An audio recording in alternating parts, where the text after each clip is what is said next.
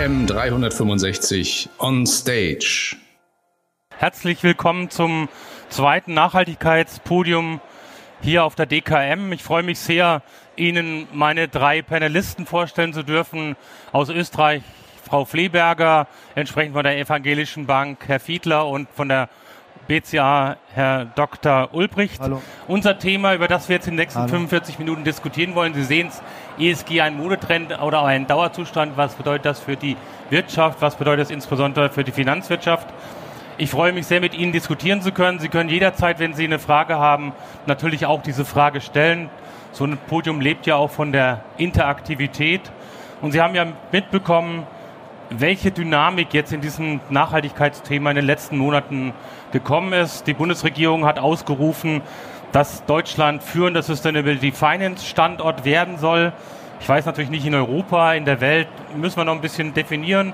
Ähm, aber natürlich auch die Bundesregierung hat äh, mit der BaFin zusammen dieses Thema weiter verfolgt. Die Bundesbank ist eingestiegen und wird nächste Woche eine große Konferenz in Frankfurt dazu durchführen. Und darüber wollen wir einfach jetzt sprechen und uns ein bisschen austauschen.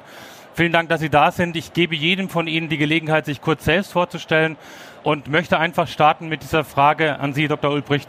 Wie sehen Sie das momentan im Kontext dieser Finanzmarktsituation?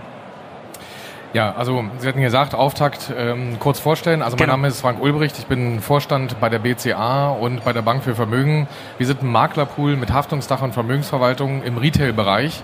Und ähm, insoweit trifft trifft und betrifft uns dieses Thema natürlich gerade sehr aktuell. Und ich meine, die ursprüngliche Frage ähm, ist ja, ist es ein Modetrend oder ist es ein Dauerzustand? Ähm, ich glaube, von dem Begriff des Trends können wir uns eigentlich lösen. Es war in den letzten mhm. Jahren sicherlich ein Trend dorthin. Ähm, es wird aber ein Thema sein, was in Zukunft einfach nicht mehr wegzudenken ist. Also von daher kann man das schon mit dem Wort Dauerzustand belegen, wobei mir das halt natürlich nicht weit genug geht. Mhm. Und ähm, das Ganze hat natürlich auch eine gewisse Brisanz und auch eine gewisse Dynamik bekommen in den letzten Wochen und Monaten, ähm, allein durch die öffentliche Wahrnehmung ähm, der Dinge, die um Greta und äh, die Demonstrationen ähm, Friday for Futures ähm, da passiert sind. Also insoweit ähm, haben wir hier auch natürlich eine gewisse öffentliche Wahrnehmung, die halt sehr viel stärker ist, als das vielleicht vor einem Jahr oder anderthalb Jahren der Fall war. Um da nochmal eine Klammer drum zu machen, im Grunde genommen ähm, ist es so, dass wir die Bewegung aber ähm, nicht nur von der Bevölkerungsseite her sehen, sondern wie Sie es ja gesagt haben, wir haben eben ähm, auch einen europäischen Gesetzgeber, einen nationalen Gesetzgeber, der hier sehr bemüht ist, ähm, die Dinge in gesetzlichen Rahmen zu gießen, zum einen. Und zum anderen natürlich nachgefragt, eben wenn man es jetzt auf die Geldablage Anlage stellt, äh, von, den Bevölkerungs, äh, von, der, von der Bevölkerung oder von der Gesellschaft als solches her, plus die Kombination, dass uns natürlich eben von Seiten des Finanzmarkts, die BaFin und Bundesbank ähm, hier dementsprechend in Zukunft ähm, einige Hausaufgaben mit auf den Weg geben wird. Also insoweit ganz klar Dauerzustand. Dankeschön.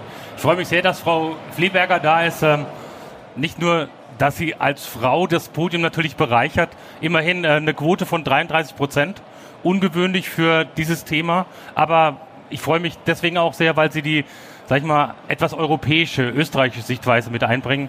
Wie ist Ihre Meinung dazu? Ja, vielen Dank. Ich freue mich auch sehr, heute hier als Frau am Podium zu sein, aber auch als Quotenausländerin. Also ich habe schon gesagt, ich für die Diversity-Quote okay. trage ich heute einiges bei auf diesem Pendel. Nein, Spaß beiseite. Mhm. Ich freue mich sehr, dass äh, wir zu diesem wirklich zukunftsträchtigen und mhm. brisanten Thema heute hier einen Stellenwert und äh, eine Podiumsdiskussion haben und schön langsam wir in die österreichische Richtung auch in Deutschland treten, okay. nämlich dass das Thema wirklich mhm. ein Thema ist. Aber ich möchte mich auch äh, kurz vorstellen. Mein Name ist Christiane Fliberger. Ich bin bei Raiffeisen Capital Management Leiterin für das institutionelle Geschäft und Zweigstellenleiterin in Deutschland. Und äh, das Thema Nachhaltigkeit liegt äh, bei Raiffeisen bei uns ein bisschen in der DNA. Mhm. Und freue mich deshalb sehr, heute hier mitzudiskutieren. Wir werden sicherlich noch darauf eingehen. Ähm, Österreich hat immerhin einen Anteil der Fonds an der Management von knapp 20 Prozent. Ja. In Deutschland liegt es bei 4,5. Wir werden sicherlich gleich noch darüber sprechen, warum das so ist. Aber ich möchte auch Herrn Fiedler ganz recht herzlich begrüßen. Ich glaube, bei Ihnen oder bei Ihnen braucht man nicht lange nachfragen, ob Dauerzustand oder nicht, denn eine evangelische Bank oder die evangelische Bank hat das sicherlich in der DNA, oder wie sehen Sie das? Ich möchte nicht widersprechen. Äh, okay. Vielleicht mal ganz kurz, äh, Andreas Fiedler, ich bin ähm, Mitglied der Geschäftsleitung der EIB e Sustainable Investment Management. Wir sind eine Tochtergesellschaft der Evangelischen Bank und kümmern uns um das, was wir immer schon getan haben, nämlich um Kapitalanlagen für unsere Kernkundengruppen, aber auch für andere Kundengruppen im Bereich Versicherung, Pensionskassen, Versorgungswerken und im Bereich der ähm, ja, sonstigen Kundengruppen über mhm. Publikumsfondslösungen. Und natürlich ist das Thema für uns ähm, seit 50 Jahren relevant. Mhm. Mich macht es gelegentlich ein bisschen nervös, wenn wir darüber diskutieren, es ist ein neuer Trend.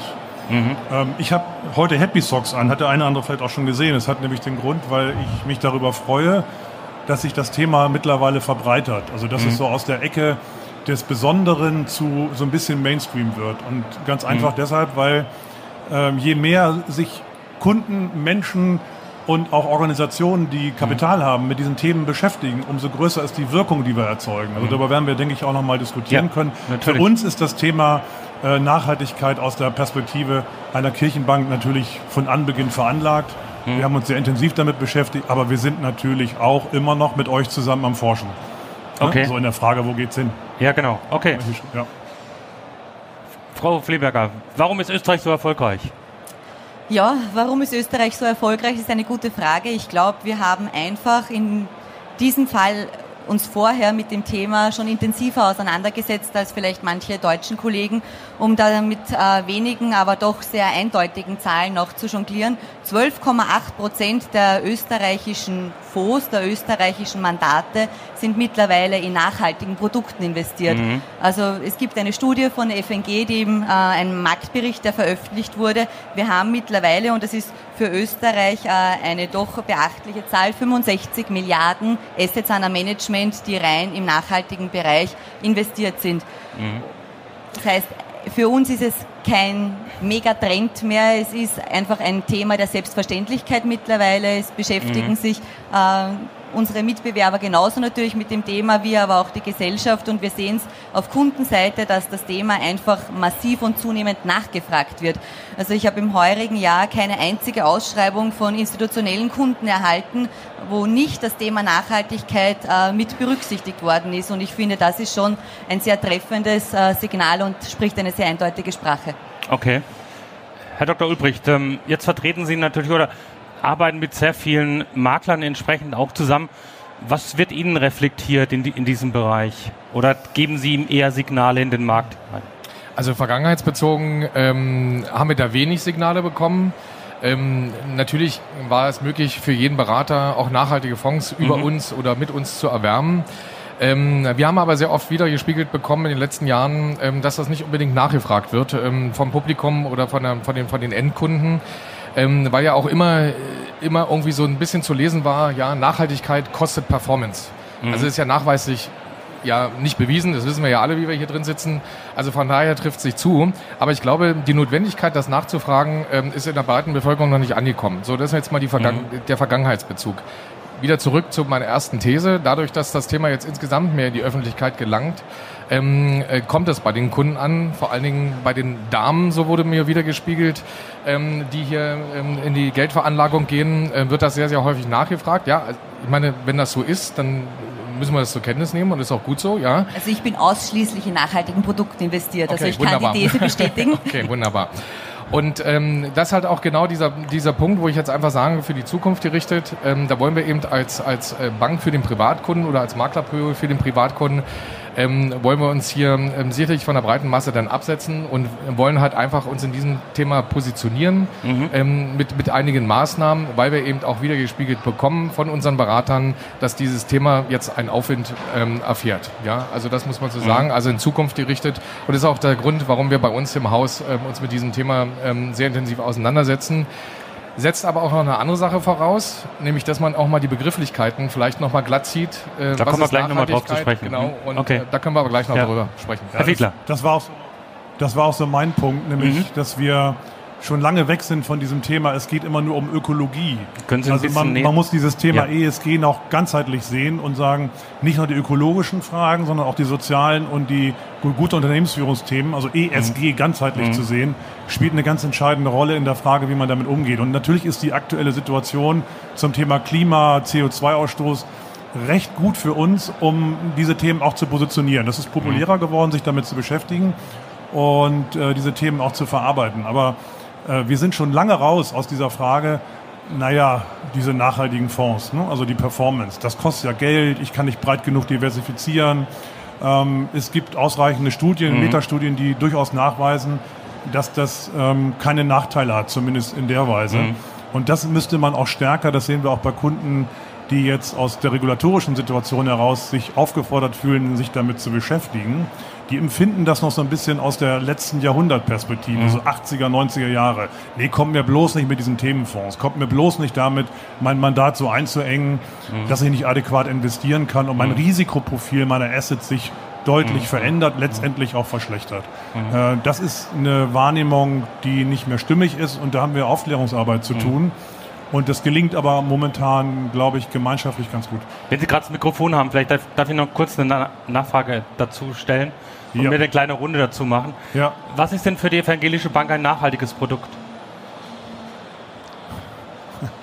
ähm, das ist eine gute, breite Frage, die man auch ganz breit beantworten könnte. Bitte. Ähm, ähm, ich sage mal, was wir machen als, äh, als Gruppe ist natürlich, dass wir bestimmte Leitkriterien definiert haben, äh, schon seit 20, 30 Jahren. Mhm. Es gibt den, ähm, den Leitfaden der, der evangelischen Kirche, es gibt im Rahmen des Arbeitskreises kirchlicher Investoren ähm, eine gemeinsame Definition, welche, welche Titel sind sozusagen relevant, Ausschlusskriterien. Was sind zum Beispiel typische Ausschlusskriterien, die Sie haben? Äh, Waffen, okay. ähm, Tabak, ähm, mhm. Rotlicht. Also das sind so die Dinge, die man aus der früheren Zeit auch noch Alles, kennt. was Spaß macht, oder? Alles, was, ja, möglicherweise mögen Sie das so sehen. nein, nein, Spaß beiseite. Also hat man mir, Entschuldigung, hat man mir früher immer vorgeworfen, einfach was Spaß macht, habt ihr ausgeschlossen. Ähm, sieht man heute anders. Gebe ich, bin ich bei Ihnen. Entschuldigung. Ja. Also das, also nachhaltige Produkte ähm, sind, wie gesagt, das, was Sie gesagt ja. haben, Ausschlusskriterien. Ja. Aber es geht äh, natürlich dann darüber hinaus das Thema Positiv-Screening. Ja. Nämlich zu sagen, welche Unternehmen in welchen Branchen haben sich beispielsweise auf den Weg gemacht. So Stichwort Best in Class ist mhm. ein weiteres Stichwort, was dazu passt. Ähm, und ich denke schon, dass wir sehr wohl beobachten können in den letzten zwei, drei Jahren, dass Unternehmen, die, ich komme mal mit diesem Spruch, den Bioladen zu unterstützen, ist schön. Mhm der, der Effekt jetzt mhm. beim Stichwort Klima, mhm. äh, ist ungleich größer, wenn ich mich in Branchen bewege, die wir einfach auch da haben, beispielsweise in der Montanindustrie mhm. und da Unternehmen mir heraussuche und analysiere, mhm. äh, die sich auf den Weg gemacht haben, beispielsweise energetisch umzustellen, bestimmte mhm. Dinge anzupassen, um den CO2-Carbon Footprint zu reduzieren. Ja. Also solche Maßnahmen sich mhm. genauer anzuschauen und zu sagen, das wollen wir unterstützen. Okay. Ja. Herr Ulbricht und dann Frau Fleberger.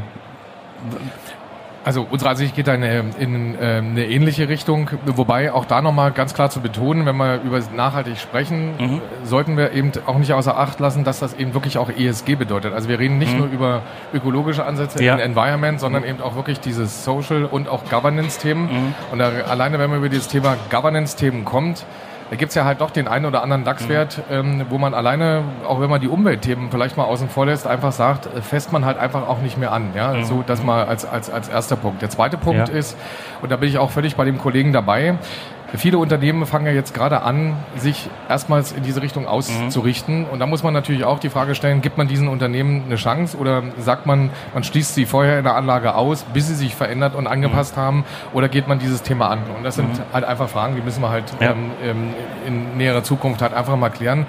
Aber auch da, solange es eben noch keine einheitlichen Standards gibt, und ich meine, durch die Taxonomie wird ja da gerade versucht, dran zu arbeiten, um das mal in einem rechtlichen Rahmen zu gießen. Mhm ähm, ähm, ist das ja auch ein Thema, wo ich sage, ähm, da muss halt jedes Haus für sich und einige Häuser, KVG vor allen Dingen, finden ja da für sich selbst einen Schlüssel, mhm. einfach zu sagen, was ist ESG-Standard, was ist für uns Nachhaltigkeit und definieren es mal zunächst für sich selbst.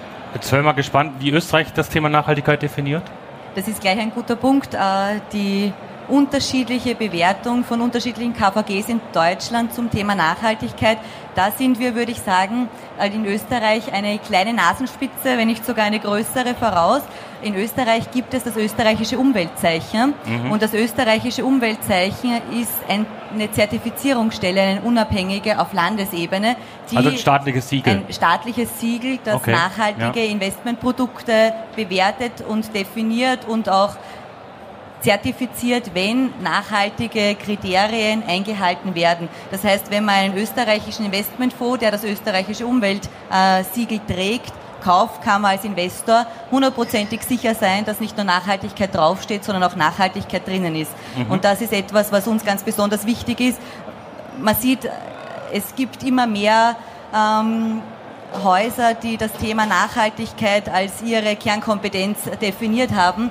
Und ich glaube, es ist auch für den Investoren zunehmend schwieriger, unterscheiden zu können, wo ist Nachhaltigkeit denn auch tatsächlich äh, drinnen, wo Nachhaltigkeit draufsteht. Deshalb glaube ich, dass so unabhängige Zertifizierungsstellen und unabhängige äh, Siegel, wie das FNG-Siegel beispielsweise auch in Deutschland, wichtige Parameter sind, um da einfach auch äh, diesen Kriterien Genüge tragen zu können.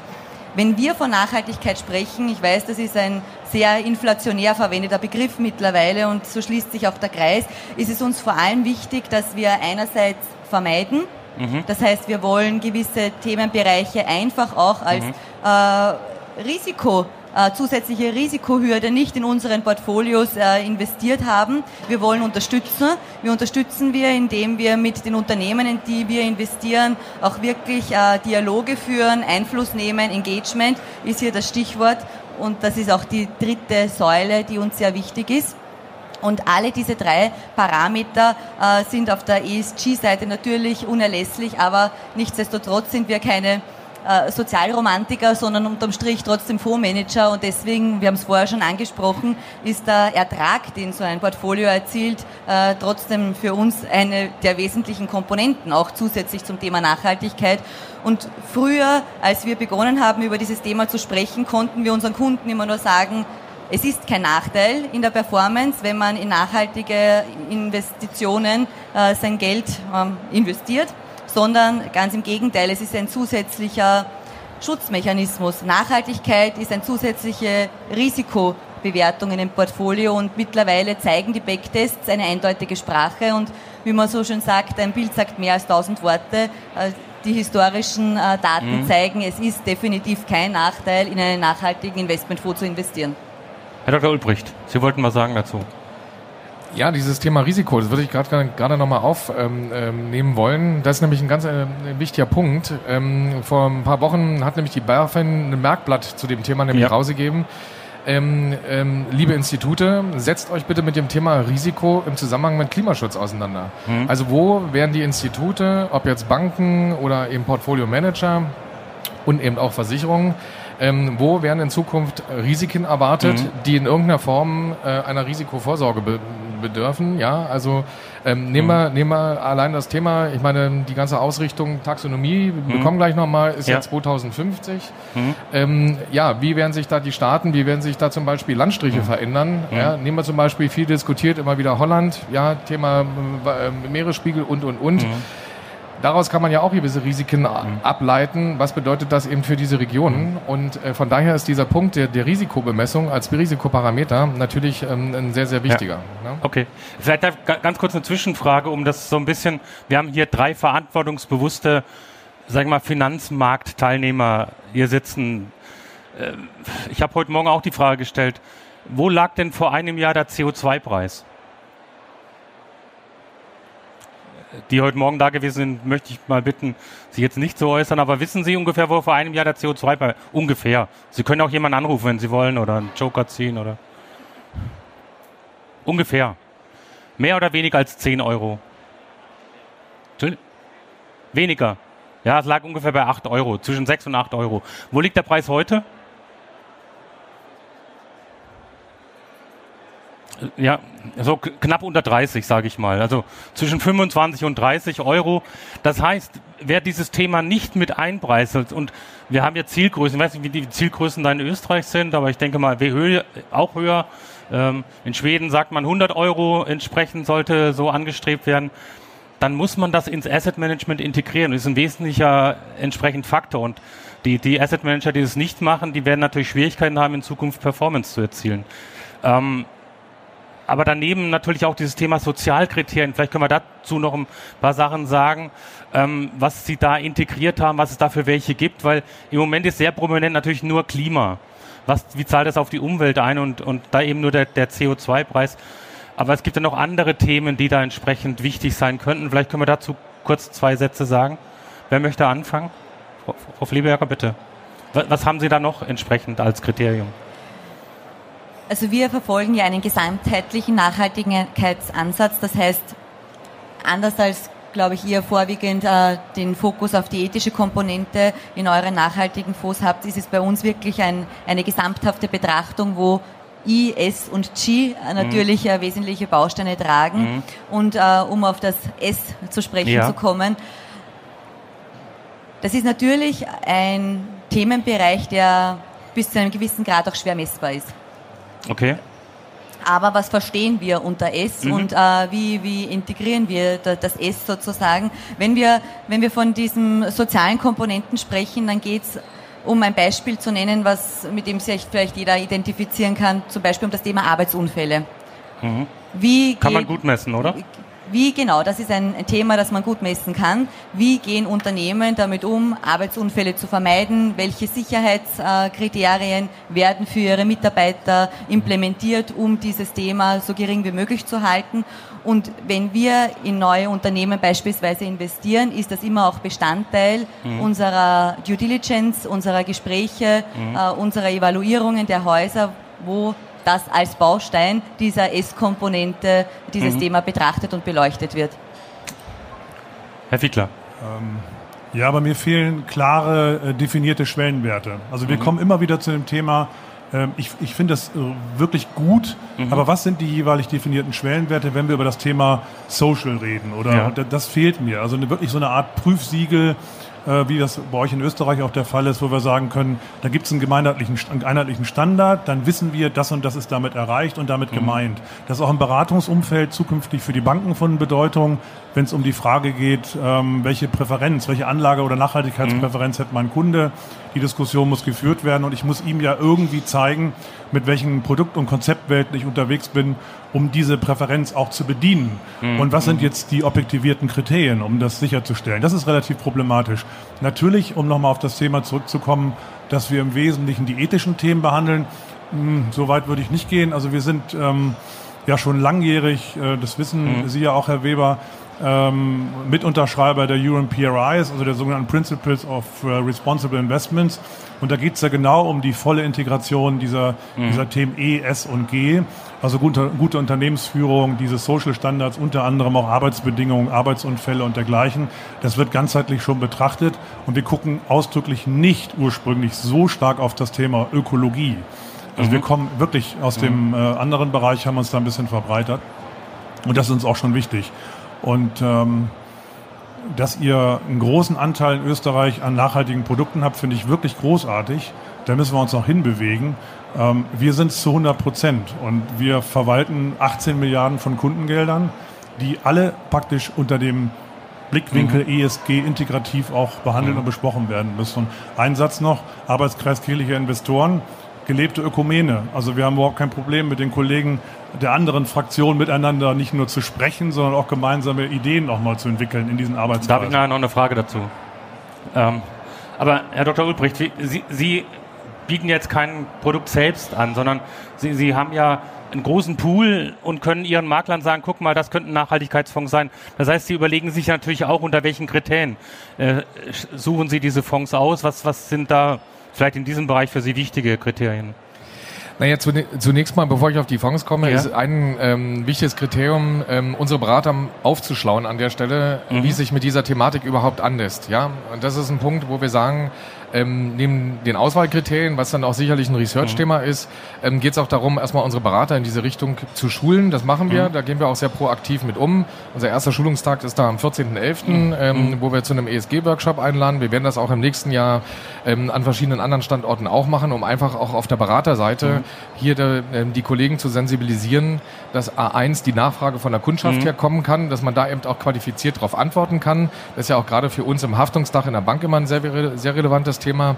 Ähm, und zum anderen, ähm, um dann eben auch wissend zu sein, ähm, wenn es heißt, ähm, ist es halt ähm, ein Fonds mit Siegel, was, was bedeutet das am Ende des Tages? Mhm. So, das ist die eine Seite. Auf der anderen Seite ähm, haben wir unser hauseigenes Research, und mhm. ähm, wo wir uns mit den Themen auseinandersetzen. Es gibt eben auch von uns präferierte ähm, ähm, Fonds, die wir nach quantitativen Werten eigentlich ausgerichtet haben Und da werden wir auch im nächsten Jahr starten ähm, und werden dort nochmal eine Gruppe entwickeln, ähm, wo genau diese Fonds, die mhm. ESG-like sind, die ein Siegel haben, eben herausgestellt werden und die von uns eben auch analysiert und getrackt werden. Und das ist eben das, was wir momentan in der Vorbereitung haben.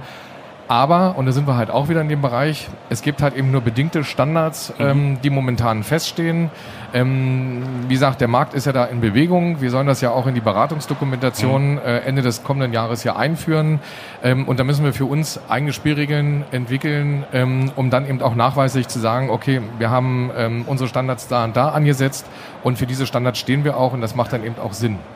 Darf ich nachfragen, plädieren Sie dann für mehr Regulierung in diesem Bereich? Na, ich bin grundsätzlich kein Freund von, von ich will mal sagen, Überregulierung. Und wir haben ja, und gerade in Europa okay. hat, kriegt man den Eindruck vermittelt, ähm, dass man hier den Hang hat, immer etwas zu überziehen. Mhm. Ähm, ich würde mir vom Gesetzesgeber her ähm, wünschen und äh, bringe wieder das, den Begriff der Taxonomie, da sitzt man ja gerade dran. Komm, man hat ja. aufgrund des Konsultationsverfahrens das ja ein bisschen nach hinten verschoben.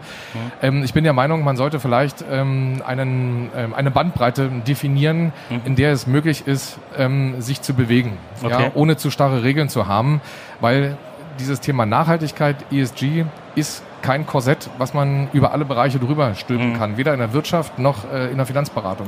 Das muss man zur Kenntnis nehmen. Nein, und, jeder, und, jeder, hat ja auch seinen individuellen Schwerpunkt und das sollten okay. wir uns auch lassen. Äh, mhm. Insofern reden wir über Transparenz. Mhm. Also wir reden definitiv über Transparenz. Wir müssen sicherstellen, dass wir deutlich sagen und zeigen können, was da drin ist, was wir da haben und mhm. was wir gemeinsam mit dem Kunden unter Nachhaltigkeit verstehen. Mhm. Und da bin ich ein großer Verfechter dafür, zu sagen, wir gehen auf die individuellen, also Mindeststandards mal ausgenommen, auf die individuellen ja. Erfordernisse des jeweiligen Investors ein mhm. und gucken, dass wir einen gemeinsamen Weg gehen. Ich habe ganz kurz die Bundesbank, also nicht nur die BaFin, die Bundesbank hat ja im, Monatsbericht, im ja. Monatsbericht ich glaube, 23 Seiten, die habe ich dabei, also nicht zum Austeilen, aber es ist total der Hammer. Mhm. Ein Bericht nur über nachhaltige Kapitalanlagen, mhm. einen sehr umfangreichen Report, also kann ich jedem nur zum Lesen empfehlen. Mhm. Und da gibt es eine Tabelle, eine Grafik, ähm, die zeigt nämlich das, was wir vorhin auch gesagt und einfach behauptet haben, nämlich der Performance-Vergleich nachhaltiger und konventioneller Aktienindizes, also einmal abgetragen an dem MSCI World Index, mhm. also den globalen Aktienindex, ja. starker amerikanischer Anteil natürlich, logisch durch die Kapitalisierung. Und dann gibt es den sogenannten MSCI World ESG Leader. Mhm. Und wenn man die übereinander legt, muss man sagen, ja, warum nehme ich denn nicht nur den? Also passt. Mhm. Und zwar langfristig. Okay. Und die Bundesbank zeigt da einiges. Also lesenswert. Vielleicht, Frau Flieberger, österreichische Umweltzeichen, ist da Nachhaltigkeit definiert oder wie geht man davor? Definitiv äh, ist auch das Thema Nachhaltigkeit definiert, aber prinzipiell ist es eigentlich ein Kriterienkatalog, anhand äh, dessen auch gemessen wird, was in einem Investmentfonds äh, verankert sein soll oder nicht soll. Also man lässt Individualität zu. Bis zu einem gewissen Grad ja. Also ich muss ehrlich sagen, meine persönliche Meinung zu dem Thema ähm, Regulierung im Zusammenhang mit Nachhaltigkeit äh, ist ein ganz ein plumper Satz eigentlich, mhm. nämlich äh, so viel wie nötig, so wenig wie möglich. Okay, Und ich glaube, ja. äh, das trifft Also mhm. ganz ohne wird es nicht gehen, weil man sonst einfach keine Vergleichbarkeit und keine Messbarkeit auch herstellen kann und auch die Kunden keine Orientierung haben und das genau mit dem eigentlich zusammentrifft, was ich vorher versucht habe zu erläutern. Viele das Thema dann auch einfach als Marketingzwecken ähm, missbräuchlich eigentlich verwenden und um da den Investor mhm. zu schützen, glaube ich, braucht es schon äh, gewisse Parameter, um einfach äh, die Produkte schon zu klassifizieren oder vielleicht auszuzeichnen. Da, vielleicht darf ich jetzt hier am Podium mal Ihre Meinung erfragen. Ich meine, Sie werden ja damit konfrontiert werden, dass KVG oder Anbieter plötzlich sagen, wir haben ESG integriert in unseren Analyseprozess und jetzt sind alle unsere Produkte nachhaltig. Was halten Sie davon? Bitte. Schwierig. Okay. Was natürlich ähm, richtig ist und man kann das bei jedem konventionellen Portfolio machen, man kann äh, einen Filter darüber legen und bewerten, wie viel Prozent mhm. des jeweiligen Investmentfonds in nachhaltige äh, Unternehmensanleihen, mhm. Staatsanleihen, Aktien investiert ist. Mhm. Und es gibt dann Häuser, die sagen, ja, wenn ich mehr wie 70 Prozent äh, in diesem Kriterienkatalog äh, subsumieren kann, dann ist mhm. mein Produkt nachhaltig. Äh, das äh, finde ich schade, weil entweder bin ich nachhaltig oder ich bin es nicht. Mhm. Und ich glaube, da darf man sich auch ne? keinen Ausreißer mhm. erlauben, weil dann ist man einfach okay. nicht mehr glaubwürdig. Äh, wie gehen Sie damit um, Herr Dr. Oberricht? Also Sie haben ja sicherlich auch Kunden, also Anbieter bei Ihnen im Portfolio, die sagen, jetzt habe ich ESG integriert und jetzt bin ich nachhaltig. Im Grunde genommen der gleiche Ansatz. Also ein bisschen okay. schwanger kann es an der Stelle nicht geben, weil dann sind wir nämlich im, in, wieder im Bereich der Inflationierung des Begriffes. Aber das ist dann eben auch die Aufgabe von unserer Research-Abteilung ja. und der Standards, die wir hier festlegen, um einfach zu sagen, das ist es für uns noch mhm. als Nachhaltigkeitsprodukt oder ist es halt einfach nicht. Mhm. Ne? Also auch da wieder eine individuelle Diskussion beziehungsweise mhm. eben Definition. Ne? Okay. Kein Herr Fiedler. Überhaupt kein Widerspruch. Ich würde aber weiterdenken, nämlich Bitte. in der Form, dass ich sage, wir gucken nach vorne und wir reden irgendwann gar nicht mehr darüber. Mhm. Es ist einfach so vorgegeben, mhm. dass wir das tun. Mhm. Also wir haben diese Parameter, es zu messen, wir können den Carbon Footprint ermitteln, wir können das gegen Indizes stellen, wir können die Besten der jeweiligen Branche herausfiltern mhm. und es ist einfach verpflichtend zu tun. Mhm. Fertig. Und dann müssen wir gar nicht mehr darüber diskutieren. Okay. Es ist einfach eine grundsätzliche Voraussetzung, mhm. wenn Finanzprodukte äh, so aufgelegt werden, wenn Kredite vergeben werden, sind Kredite in bestimmten Bereichen einfach teurer. Mhm. Punkt. Die sind diese Dinge, die kommen ja auch. Sie müssen einfach teurer sein, mhm. weil es letztendlich andere Kosten verursacht. Insofern müssen sie den Marktpreis eingebaut, eingerechnet. Das heißt, ähm, die EU-Kommission hat also recht, indem sie sagt, ich nehme jetzt die Finanzwirtschaft her und sage, sie muss Nachhaltigkeit machen und damit mache ich automatisch die Wirtschaft und die Gesellschaft besser, oder nicht? Naja, also das, ähm, das ist schon allerhand, das muss man schon sagen. Das ist ein gutes Stichwort, was Sie ansprechen. Ähm, über dieses Thema Taxonomie versucht der Gesetzgeber mhm. der tatsächlich die Kapitalströme zu lenken und zwar in die, in die ja. Bereiche der Nachhaltigkeit mhm. reinzulenken. Mhm. Und deswegen ist das, was der Kollege Fieler gerade gesagt hat, ähm, sehe ich genauso. Wir werden nageln Sie mich jetzt nicht fest auf den Zeitrahmen, Nein, jetzt drei, fünf oder zehn Jahre. Ähm, Aber denkst du, das wird aufgezeichnet? Ja, okay. ähm, das kann alles dahinstehen. Am Ende des Tages, die Unternehmen in der Tendenz, die sich um ESG nicht kümmern, werden in Zukunft bei der Kapitalbeschaffung einfach einen höheren Preis zu bezahlen haben, mhm. weil halt ja einfach hier ein Risiko einzupreisen ist, nämlich ähm, die Risiken, die wir vorhin besprochen haben. Und damit ist der Gesetzgeber natürlich mit den Maßnahmen, die er gerade hat, eben gerade dabei, eben auch die Kapitalströme zu lenken. Und da kommt dann eben auf der KVG-Seite eben auch eine große Verantwortung eben einfach zu, weil wir daraus ja auch die entsprechenden Produkte zu entwickeln haben. Ja? Okay. Wie ist es in Österreich? Ich habe eh vorher schon äh, versucht, das auch ein bisschen zu erläutern. Das ist natürlich auch ein Thema Angebot und Nachfrage. Mhm. Und was wir im heurigen Jahr beobachten, ist einfach, dass die Nachfrage der Investoren, und das ist eigentlich das Erfreuliche, mhm. das heißt, das Thema ist in den Köpfen unserer äh, Kunden, unserer Gesellschaft angekommen, äh, einfach in jeder Ausschreibung verankert ist. Und ich glaube, deswegen muss ich das gar nicht äh, so erzwingen, sondern es soll eigentlich ein natürlicher Prozess sein, der schon stattfindet. Na, muss ich ein bisschen widersprechen, sage ich. Ähm, also Sie müssen ja das, den Impuls natürlich schon an die Realwirtschaft weitergeben, oder? Sonst haben Sie irgendwann keine Unternehmen mehr zum Investieren. Wenn die nicht, wenn die nicht mitmachen würden, würde es ja bei einem kleinen Universum bleiben, oder sehe ich es falsch? Ja, aber ich glaube, wir sprechen ja davon, dass ich als Gesetzgeber zur Gänze sage, ich darf nur mehr in nachhaltige Produkte in, oder es darf nur mehr in nachhaltige Produkte investiert werden. Mhm. Ich glaube. Und Sie drücken dann über die über ihre Finanzmacht diese in die Realwirtschaft, diese Kriterien in die auch in die Realwirtschaft. Genau. Okay. Weil natürlich ein nachhaltiger Investor dann nur mehr in Unternehmen oder Aktien mhm. investieren kann, die diesen Parametern in der Realwirtschaft auch entsprechen. Okay. Herr Ulbricht. Oder bei der Kreditwirtschaft halt über die Kreditvergabe, ja. die Steuerung. Ähm, wenn genau. ich in nicht nachhaltige mhm. Unternehmen Kredite vergebe, wäre ich möglicherweise mit höherem Eigenkapital zu unterlegen haben. So, und dann, dann, haben, sie, dann, haben, dann haben sie wieder eine Steuerung. Gute Frage. Ja. In der EU wird ja auch diskutiert über einen sogenannten Brown Penalizing Factor und einen Green Supporting Factor, also Bestrafung von verschmutzungsintensiven Industrien und Bevorzugung de dessen. Das lehnen so die sag ich mal, die Notenbanker bis, bis, bisweilen ab? Brauchen wir sowas oder ist es äh, nicht notwendig? Müssen Sie jetzt nicht, äh, aber würden Sie sagen, nachhaltige Kapitalanlagen müssen so gefördert werden und andere? Ich, ich glaube, die, die treffende Antwort auf das Thema ist, was es ja schon gibt, äh, das mhm. Thema Green Bond Markt. Ja. Äh, das ist sicher ein Thema, das schon in diese Richtung aufsetzt, indem ich mhm. einfach äh, Green Bond Emissionen unterstütze mhm. und diese Emissionen eines mhm. Green Bonds damit verknüpft sind, Umweltprojekte okay. zu fördern. Also mhm. ein Green Bond ist ja nichts anderes als äh, eine Emission, die zweckgewidmet mhm. ist, nämlich einem Umweltthema. Und ich glaube, das ist schon ein erster Schritt in diese Richtung. Ja. Ja, zum Thema Greenbond könnten wir mal natürlich vortrefflich streiten. Also da sind wir ein bisschen kritischer mhm. ähm, aus unserer Perspektive. So ein Beispiel, nehmen wir mal ein Unternehmen, das 100 Millionen Kreditlinie hat, 100 Millionen Euro oder was auch immer, wie auch ja. immer, ähm, und die 100 Millionen äh, praktisch, ups, an mir lag's nicht, ja. 100 äh, Millionen Euro Kreditlinie für Finanzierung von konventioneller Kraftwerkstechnik mhm. sowieso bei den Banken positioniert hat.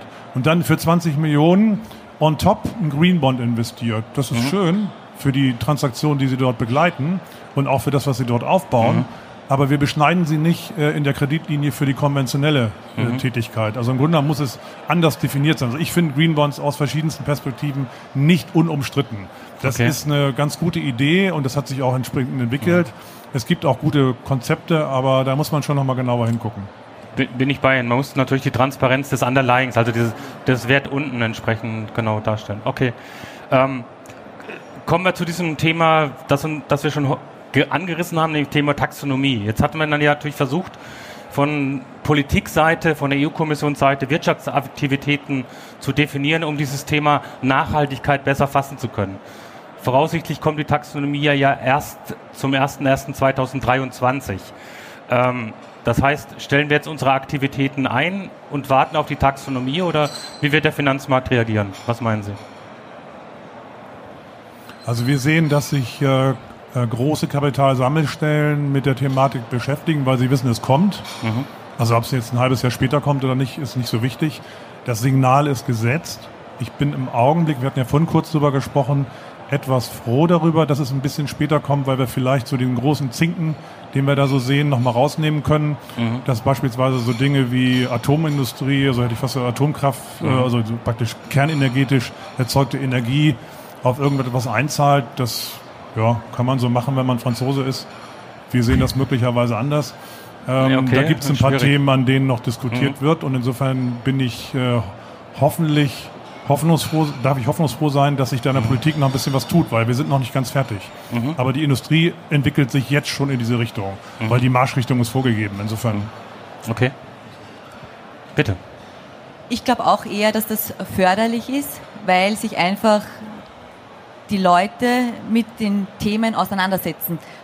Wie es dann im Endeffekt äh, bis ins kleinste Detail ausgestaltet ist, das wissen wir heute natürlich noch nicht, aber es trägt auf alle Fälle dazu bei, sich mit dem Thema auseinanderzusetzen und Maßnahmen und Schritte, die einem fit für diese äh, Umsetzung eines äh, EU-Aktionsplans oder dergleichen äh, einfach macht. Mhm.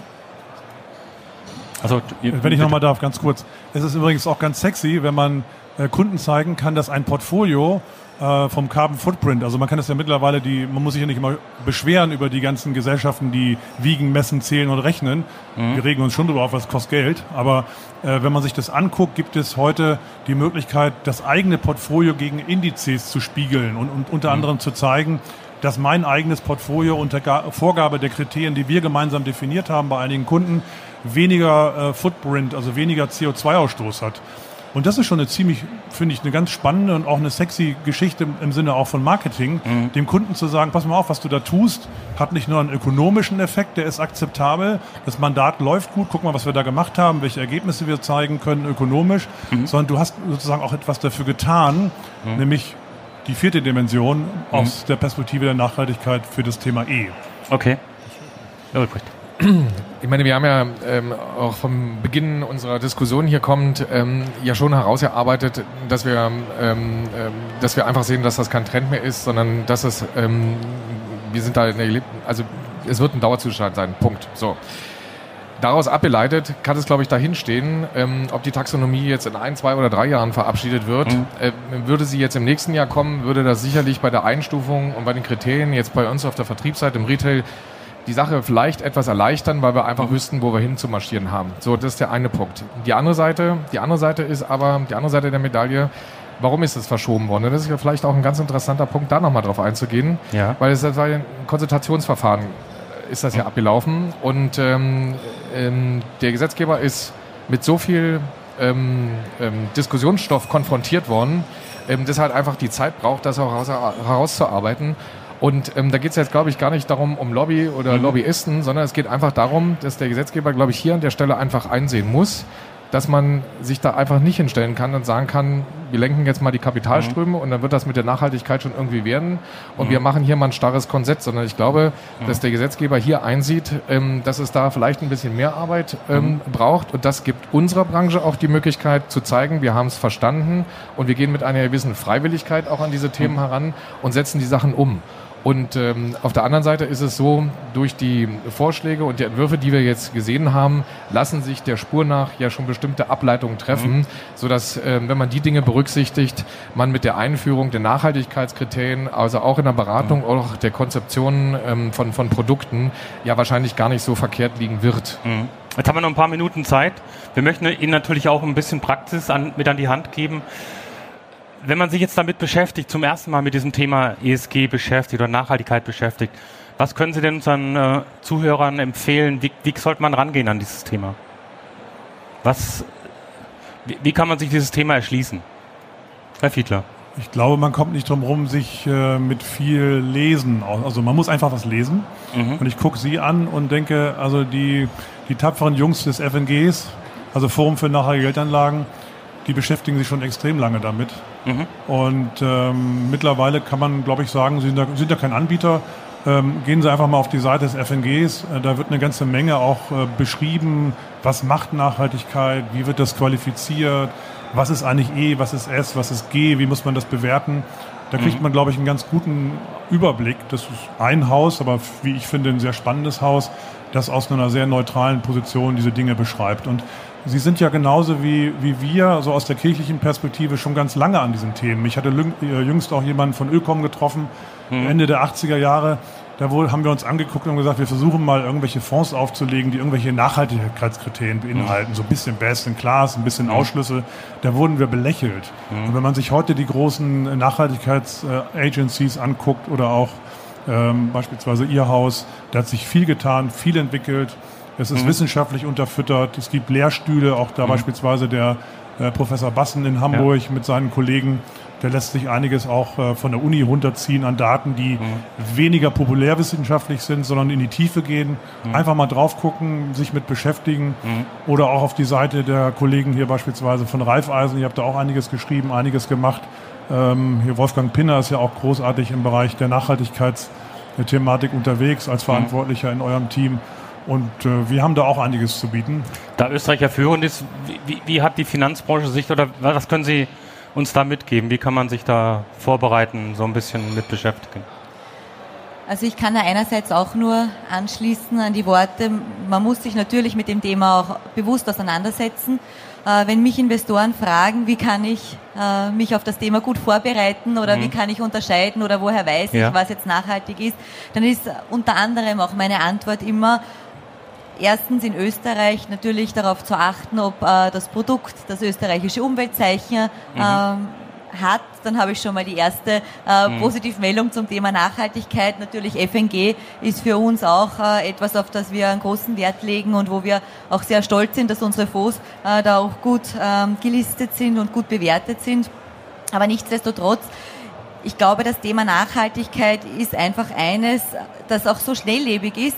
Ich kann mich nicht heute mit dem Thema Nachhaltigkeit auseinandersetzen und dann in zehn Jahren äh, mir wieder darüber Gedanken machen. Da passiert momentan mhm. so viel. Mhm. Äh, in den unterschiedlichsten Branchen, in den unterschiedlichsten mhm. Dimensionen, äh, um auch das Thema äh, Friday for Future oder dergleichen mhm. äh, zu nennen. Also das, da ist einfach eine Dynamik darin und ich glaube, lesen, damit mhm. beschäftigen, mhm. sich selbst, bei sich selbst beginnen mhm. äh, und bewusst machen, welchen, welchen Beitrag kann ich zum Thema Nachhaltigkeit noch mhm. äh, leisten, äh, ist auch etwas, was man am Ende des Tages nicht vergessen sollte. Herr Dr. Ulbricht. Ja, im Grunde genommen kann ich mich da nur anschließen. Äh, Im Grunde genommen muss man sich mit dem Thema ähm, mhm. auseinandersetzen.